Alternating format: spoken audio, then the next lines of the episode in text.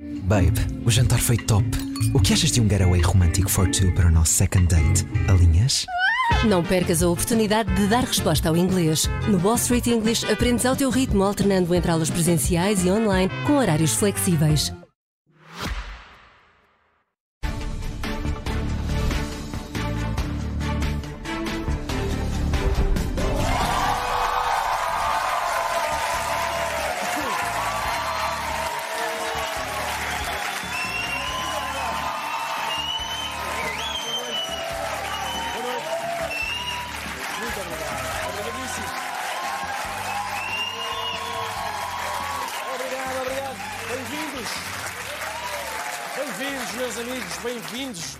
Bem-vindos. Nós vamos, vamos começar como acabámos, no fundo. Porque depois de, na semana passada, o Presidente da República ter insinuado que uma cidadã era, digamos, cheinha, dizendo-lhe quando ela se ia assentar, veja lá se a cadeira aguenta. Esta semana, Marcelo foi em visita oficial ao Canadá e, bom, aí já se portou com mais elevação. A filha mais bonita do que a mãe, E somos as duas Marias. mas a filha ainda apanha uma gripe, já viu bem com o decote.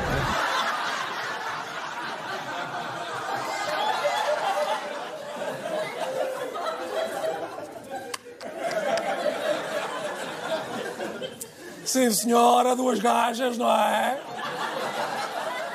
A mais nova ainda é melhor que a outra. Canta de cote, sim, senhora. Meus amigos, é o mais alto magistarado da nação.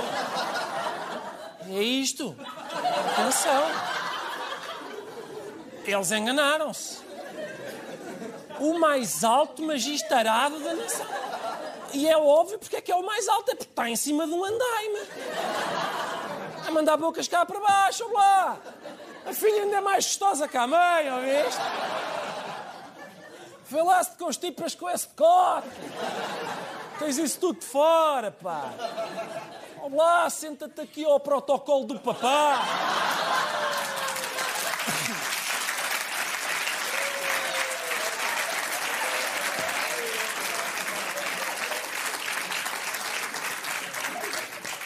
É isto que ele está a fazer. É o Marcelo está em cima de um andaime a dizer cá para baixo.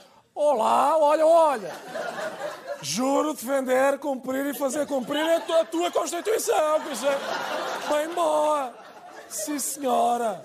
Sim, senhora. Olha, olha. Já sei como é que as vou condecorar às duas.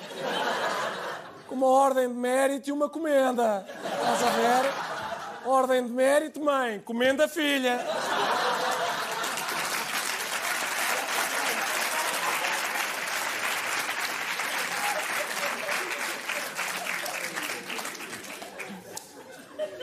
Ordem de mérito, mãe, comenda filha. Ordem de mérito, mãe, comenda filha. Comenda a filha. Temos que, tem, que repetir. Ficámos tão orgulhosos quando nos ocorreu. Comenda a filha. Kim Barreiros, se nos está a ver, nós temos todo o gosto em colaborar consigo. Senhor Presidente, agora a sério, uma nota, uma nota. Às vezes, vamos lá ver, Senhor Presidente, Marcelo, ninguém nos ouve, somos só nós. Eu tenho uma coisa. É, é o seguinte, só, só uma coisa. A gente às vezes vê um decote. Não há dúvida. E pensa no decote. Até pode guardar o decote para arquivo. Mas, e esta é a parte importantíssima que eu queria frisar, não é obrigatório falar no decote. Não é? As coisas que a gente pensa não têm que sair todas por aqui. Não tem. Faça como as leis. Não promulgue logo. Envie.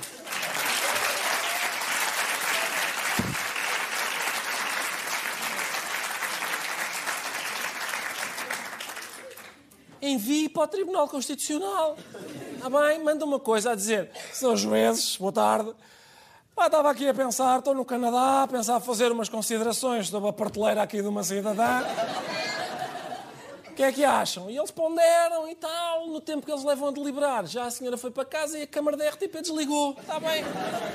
E dormimos todos descansados. Eu, eu, sinceramente, nós devíamos ter desconfiado que o Marcelo estava nesta disposição ah, parva. Nós, aliás, nós fomos rever as imagens da última parada militar, já, já ali, quem vê com atenção, já percebe qualquer coisa.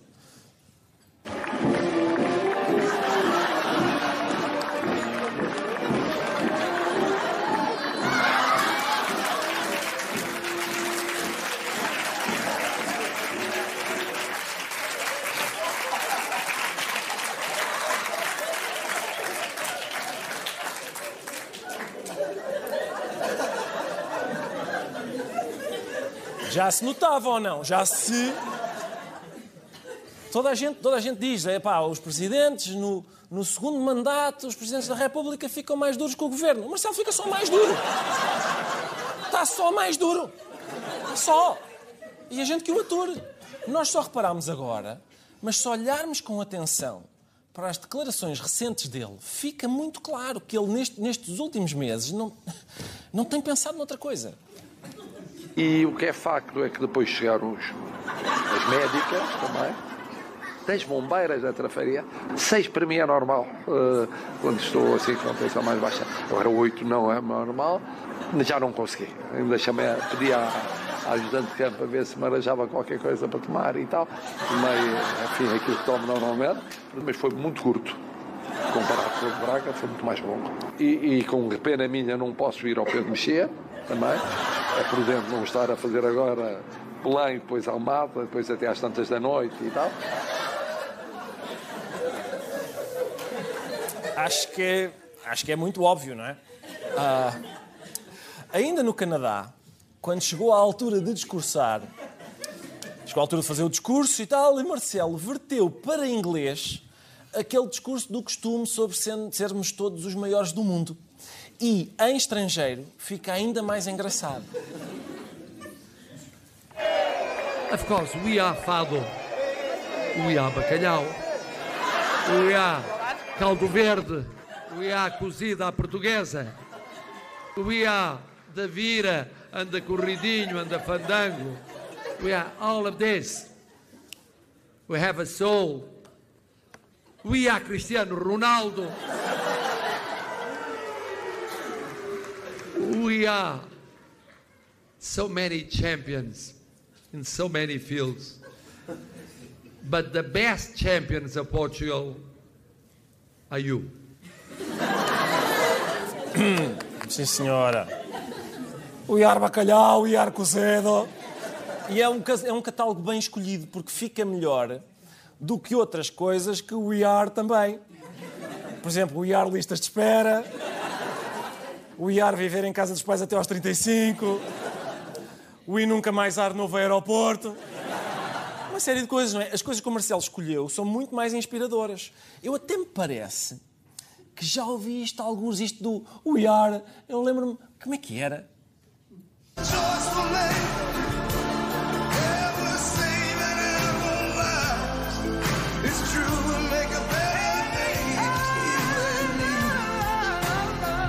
Luía cozida à portuguesa.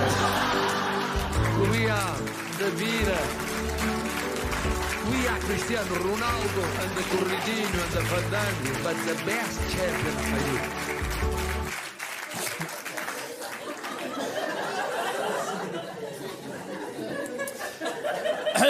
Uh, outra coisa que o IAR é o IAR Escolas Sem Professores.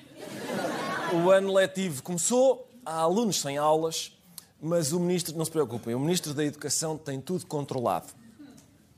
Quantas crianças começam o ano letivo sem professores? Nós, nós não, tenho dito e é mesmo verdade, nós não conseguimos fazer uma, uma estimativa precisa, nem ninguém consegue fazer uma estimativa precisa de quantos alunos estão, uh, estão impactados por, por, pela falta de professores. Quantos alunos é que não têm professores? Não sei bem. Portanto, é um, é um problema de matemática, que é, é o seguinte. O ministro João tem X alunos sem aulas e por isso precisa de contratar Y professores. Encontra o valor de Y sabendo que X é igual a... Não faço ideia. Ora, resolvendo a equação, dá y igual a. Não me chateiem com isso agora. Ora bem, quantos alunos sem professor, não sabe. Mas quantos professores estão no quadro? Quantos professores de quadro é que foram colocados? Quanto? O número, não a porcentagem. Uh, que temos aqui o número. Uh, eu, acho, eu acho que não temos aqui o número absoluto. Acho que não temos aqui o número absoluto, mas, uh, mas temos. Nós colocamos uh, 12.814, portanto, agora podemos fazer as contas, 56% destes são, são, professores, são professores de quadro. 64, desculpe, 64%.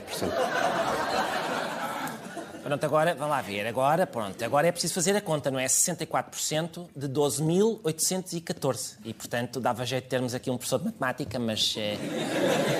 Onde é que vamos arranjar um, não é?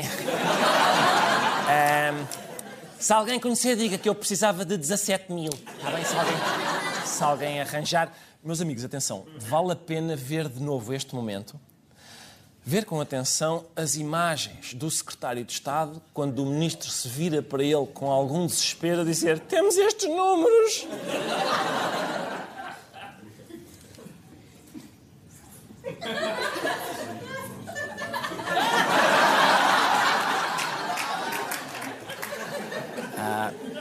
portanto, é isto. É, o secretário de Estado estava claramente com cara de não olhes para mim, pá não olhes para mim, tu é que és o ministro. Não é? Ganhas mais que eu, eu vim mais para fazer companhia. Portanto, eu... sobre o problema da falta de professores, o ministro disse o seguinte. Eu não sei, quando o João era aluno, quando eu era aluno, Uh, já ouvíamos falar de professores deslocados, já ouvíamos falar de professores precários, já, já ouvíamos falar, já, também, uh, já uh, ouvíamos falar destes problemas todos. São problemas muito antigos e de um sistema que se foi desorganizando cada vez mais. Um problema com 50 anos não se resolve em meses. Uh, ora bem, duas, duas questões. Um problema com 50 anos não se resolve em meses, diz quem está no Ministério da Educação desde 2015. Isto não são meses, ou melhor, são meses, mas são 96 meses. Não é? Além disso, é uma falácia. Não é verdade. Não é verdade que um problema com 50 anos não se resolva em meses. Eu tenho um primo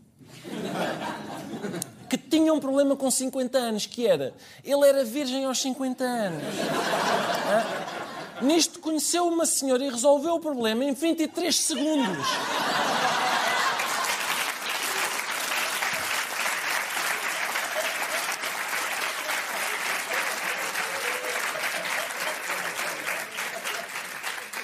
Quais meses? Quais meses? Portanto, eu posso apresentar o meu primo ao Sr. Ministro ou, ou a mulher do meu primo, que foi ela que resolveu. Para atrair jovens para a carreira docente, o Ministro fez um apelo. Precisamos transmitir aos jovens uh, esta mensagem clara. É uma profissão com futuro. Nós estamos também a desenvolver medidas uh, para reduzir a precariedade uh, os tempos até à estabilização na carreira, reduzir as, as, distâncias, a introdução de novos níveis remuneratórios para quem começa a carreira no, no, enquanto é professor contratado. Tudo isto são medidas também dirigidas aos mais jovens. Atenção, jovens, ser professor é uma profissão de futuro, como se vê por aqueles professores que estão ali fora a gritar, que, porque vieram atrás de mim para aqui, ou seja, trabalha-se ao ar livre convive-se muito, conhecem o país todo, porque. Até porque há uns que são do Porto e ensinam no Algarve. Ah, são pessoas que incentivam o teletrabalho, que eles a mim estão sempre a dizer: vai para casa, ó! Oh! Assim, ah, sobre os cartazes dos professores, o ministro João Costa confessa que ficou ofendido. Mas não como ministro, foi como crítico de arte. A, a esse respeito, há uns dias o Sr. Ministro eh, voltou a ser recebido no Porto com cartazes que há, há uns meses geraram, geraram polémica. O que é que sentiu? Eu não sinto grande coisa, para já acho os cartazes muito feios em termos, em termos estéticos, mas isso é uma apreciação estética de, daquilo que poderia ser uh, uma, uma obra de arte uh, e, e, acho mesmo, em termos de ilustração, mas isso é gosto, não tem nada a ver. É assim. Vamos lá ver, eh, esteticamente não são cartazes muito conseguidos. Acho que não são. Acho que a combinação de cores não puxa pelos meus olhos. Eh, para a próxima, contactem-me. Eu estou disponível para posar para o artista. Posso, ele vai lá, vai ter comigo ao Ministério. Eu costumo estar lá parado, como sabem. E é perfeito, é perfeito. Ele pode estar, pode pintar. O Ministro, o ministro está particularmente nervoso porque esta semana apareceu uma pessoa com responsabilidades a criticar fortemente o estado em que está a educação. Temos um problema para resolver, um problema de falta de professores. Precisamos de acelerar muito. E muitos dos professores estão no sistema, e, e acho que isso também explica muito do seu descontentamento, tiveram uma carreira com muitos uh, problemas. Uh, tiveram uh, a deslocar-se em distâncias muito grandes, problema que ainda, que ainda se continuam. mantém. Um aluno sem aulas é, é, não, é, não é aceitável o, e não problema... Sobretudo aqui nestas regiões onde vir com um salário do horário incompleto não dá sequer para viver. E acrescentou, e os bandidos do governo não fazem nada.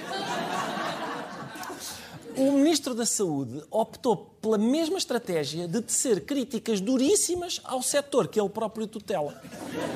O, o, que nós, o desejável não é isto. O desejável é que nós tivéssemos. É que houvesse uma maternidade em todo lado, não é? Mas não, não, e, é este, e, que estas funcionassem eh, em pleno. É mesmo permitir que esse valor hora compense para que os médicos aceitem fazer horas extra de forma a diminuir o recurso aos tarefeiros, que eu reconheço que é absolutamente perverso uhum. este modelo. Mas há um tema que eu reconheço que, é, que continua a ser perturbador, que é o facto de uma senhora grávida não sabe bem em que dia...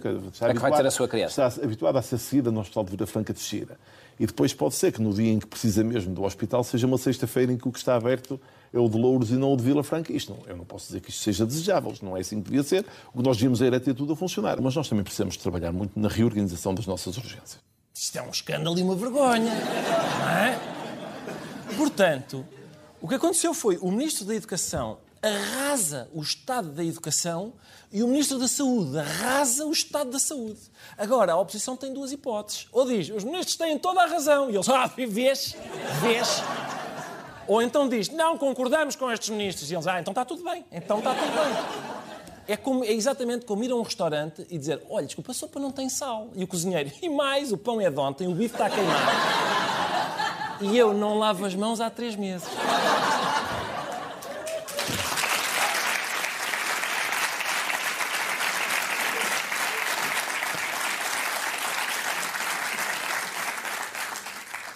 Na Madeira, vai haver eleições no próximo fim de semana.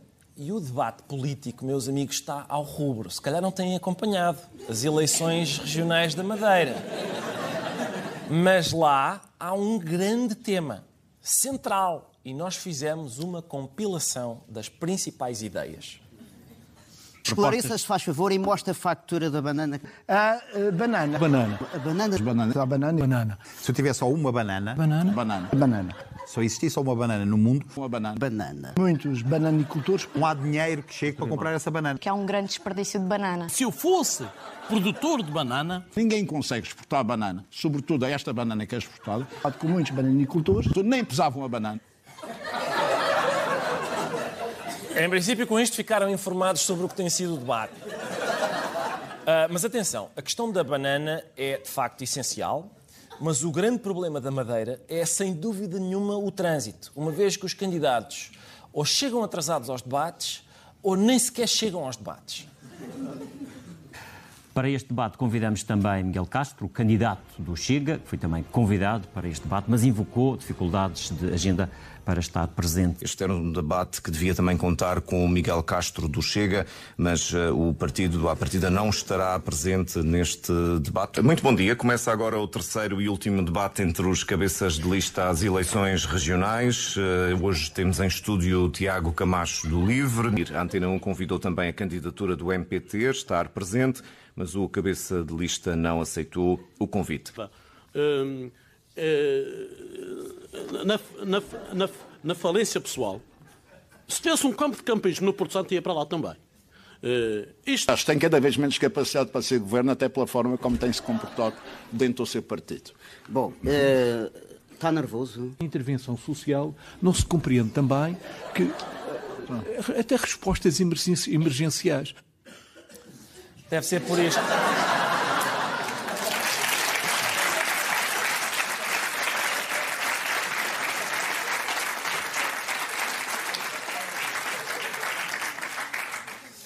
É sem dúvida por isto que se fala tanto do atraso das regiões autónomas, não é? Em princípio é isto. Isto são, são candidatos à Assembleia Regional da Madeira, mas vivem no fuso horário dos Açores. Esquisito. Um dos momentos mais tensos dos debates ocorreu quando um candidato tentou entregar um documento a Miguel Albuquerque e o presidente do governo regional optou pela conhecida estratégia política não!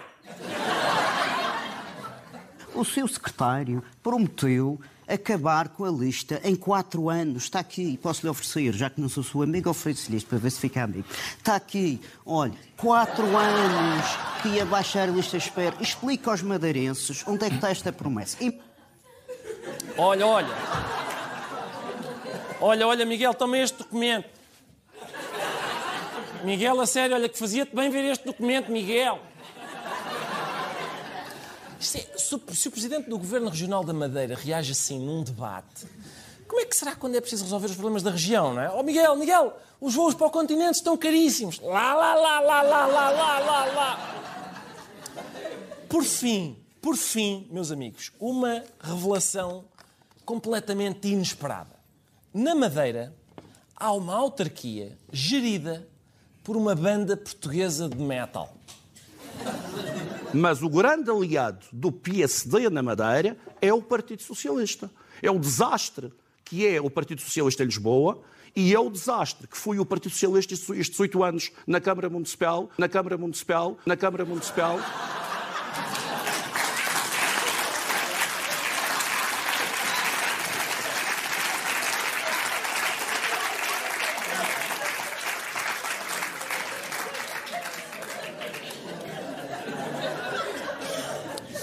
Isto, como já terão percebido, é comédia de sotaques. A Câmara Municipal está a dar problemas, provavelmente por causa dos níveis de ruído à noite. É? Mas, enfim, na Câmara Municipal nós sabemos, sabemos que, seja qual for o problema, já sabemos que tem conserto. Ah, eu, sinceramente, eu pessoalmente gostava de ser munícipe da Câmara Municipal, ir às inaugurações Vem o Presidente e diz: É com muito orgulho que inaugura a ciclovia!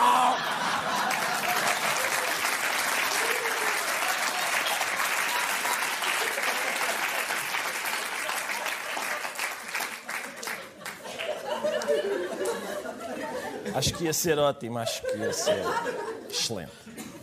Entretanto, o Exército está com falta de recrutas e decidiu baixar os requisitos. Sublinho, baixar. Os homens necessitavam de pelo menos 1,60m e as mulheres de 1,56m. Mas os centros de recrutamento já têm ordens para aceitarem candidatos mais pequenos. A altura mínima é agora 1,54m. Um metro. Um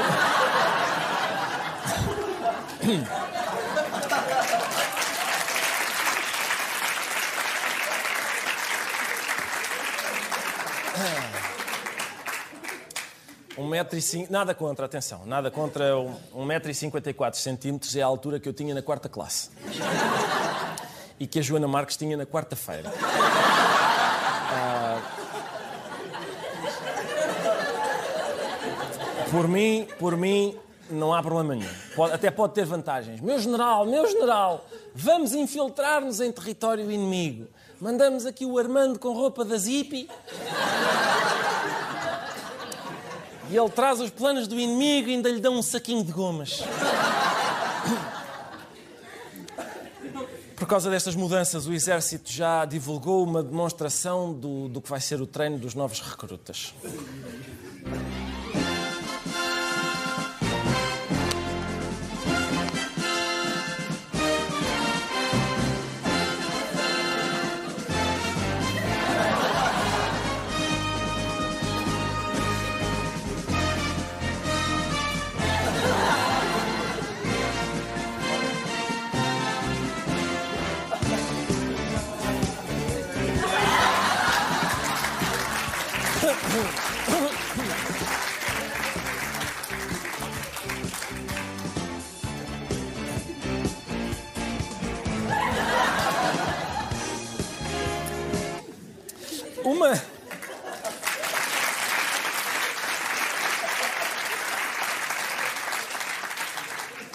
Vantagem clara destes militares de estatura menor é terem mãos e bolsos mais pequeninos. E por isso terão mais dificuldade em fazer o que este militar mais crescido da GNR fez.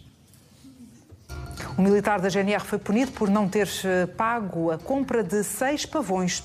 O militar do posto territorial de FAF fez negócio com um particular, fazendo-se valer da condição de GNR para ganhar a confiança do lesado. Outros dois militares da GNR fizeram ainda o seguinte: reparem nisto. Palmeira roubada em Cascais tinha GPS e foi detectada em casa de militar da GNR.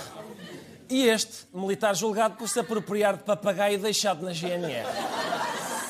Portanto, um GNR rouba uma palmeira, outro seis pavões e um papagaio. Meus amigos, se desaparecer um instrutor de zumba, é certo que a GNR está a montar um resort em Punta Cana.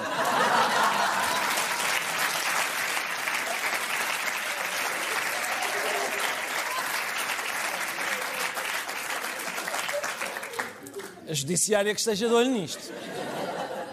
Enfim, em princípio vai acabar tudo bem. Se for como em Tancos, daqui a três meses devolvem tudo, mais... Devolvem tudo, mais um pomar de laranjeiras, dois falcões e uma catatua.